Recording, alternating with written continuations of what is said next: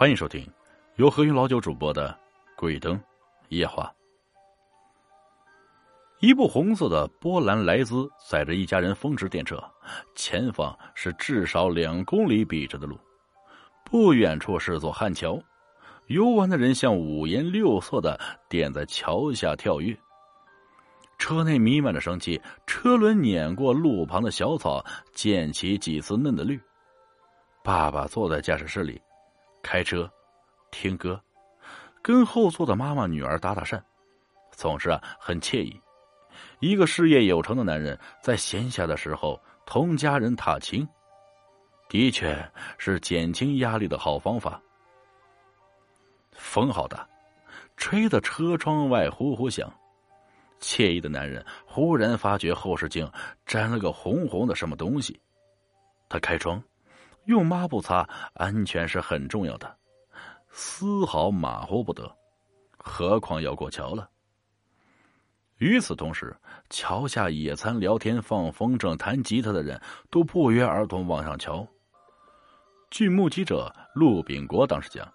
一部红色的轿车冲过汉桥护栏，以优美的弧线划过天边的朝霞，像头巨大的鸟。人们只认为这是一起交通事故。残骸很快被拖走，烧得黑乎乎的一滩尸体，让法医欲辨不能。事故原因不明。作为一般交通事故。有关的照片和资料躺在交警队的第一百七十八号卷宗里，无人问津。直到有一天，一位老公安无意查阅了在过汉桥一点八公里处几乎同时发生的另外一起交通事故。经过精密推理，他把受害的一家与一个可怜的摩托车联系了起来。第一宗交案，司机的死亡惊惨。爸爸哼着歌，愉快的擦拭着镜子，镜子夸张的向四方扩展它的反射面。有人对镜子存着某种说不清道不明的恐惧。为什么呀？天知道。理论上应偏向于有时候，人们会在镜子里看到绝不应该看见的东西，比如……想到这里，爸爸不由得自嘲的笑笑。受党教育这么多年了，世上是没有马列主义无神论解释不了的东西的。何况，镜子好好的在那儿，就像怯生生的女人，老实的很。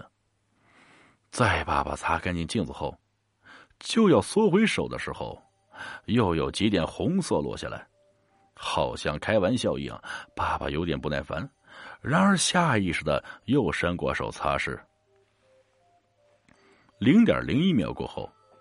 玩笑开大了，一腔红色的液体泼在镜子上、车身上。爸爸来不及缩回的手上，零点零二秒后，一个很像西瓜的圆球体重重从外面砸在爸爸的腿上。泛着血红的西瓜瓤还在爸爸的腿上跳了两下。爸爸突然觉得从惊颤回到了虚幻的不真实，他很努力的想让自己平静下来。可他忽然觉得有股视线从最不可能的地方向他射过来，他的目光从前方不远的汉桥移下来，方向盘正让车轮笔直向前，时速表显示着九十公里每小时。不正常的东西来源于他的双腿之间那个西瓜状的圆球体，它的外层是摩托钢盔。爸爸突然呕吐起来，血压急速升高，心脏四个腔不堪重负。然后这个男人，身体靠着方向盘往右一歪，在这之前，心肌梗塞已让他停止了呼吸。因为他看见一双亮晶晶的眼睛从钢盔望向他，还在眨眼睛。第二宗教案，摩托车手的死亡惊惨。赵福生很喜欢眼前的这部摩托，虽然牌子不像，但性能挺好的。吹影首先要向大家简略介绍赵福生这个人。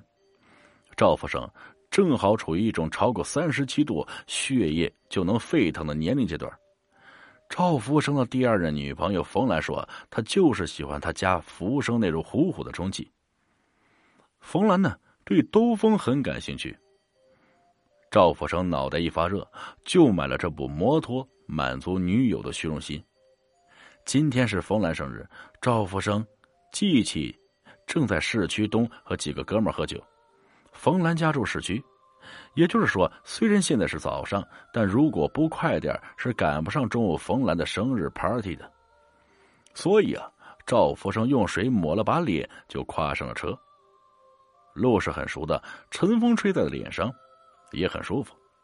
可是赵福生又不舒服了，他前面的那部红色的波兰莱兹似乎在向他炫耀。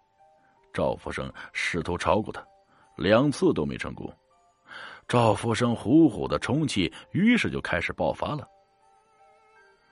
前面是汉桥，赵福生决心在上桥之前运用娴熟的技巧搞定波兰莱兹。加油门换挡，再换挡，进了。就在这时，赵福生忽然觉得脖子上一痒，真的很痒，然后就好像是娘生下他似的那么痛。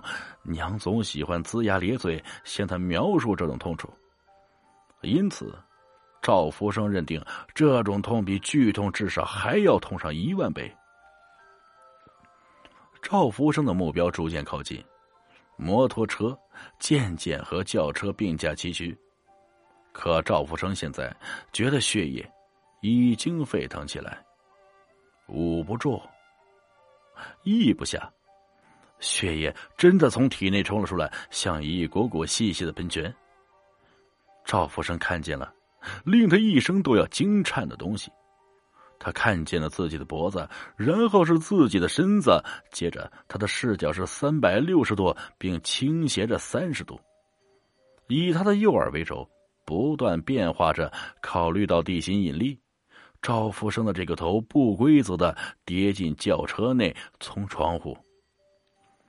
赵福生居然还看见了他的对手，一个中年的男人，极度扭曲他惊恐的面孔。赵福生瞪着他，嘟哝了一句：“怎么这么痛？”赵福生的另外一部分仍旧架在摩托上。向未知的前方疾驰，路是很熟的，晨风吹在身上，也很舒服。本集故事播讲完了，感谢各位听众的收听，我们下集再见。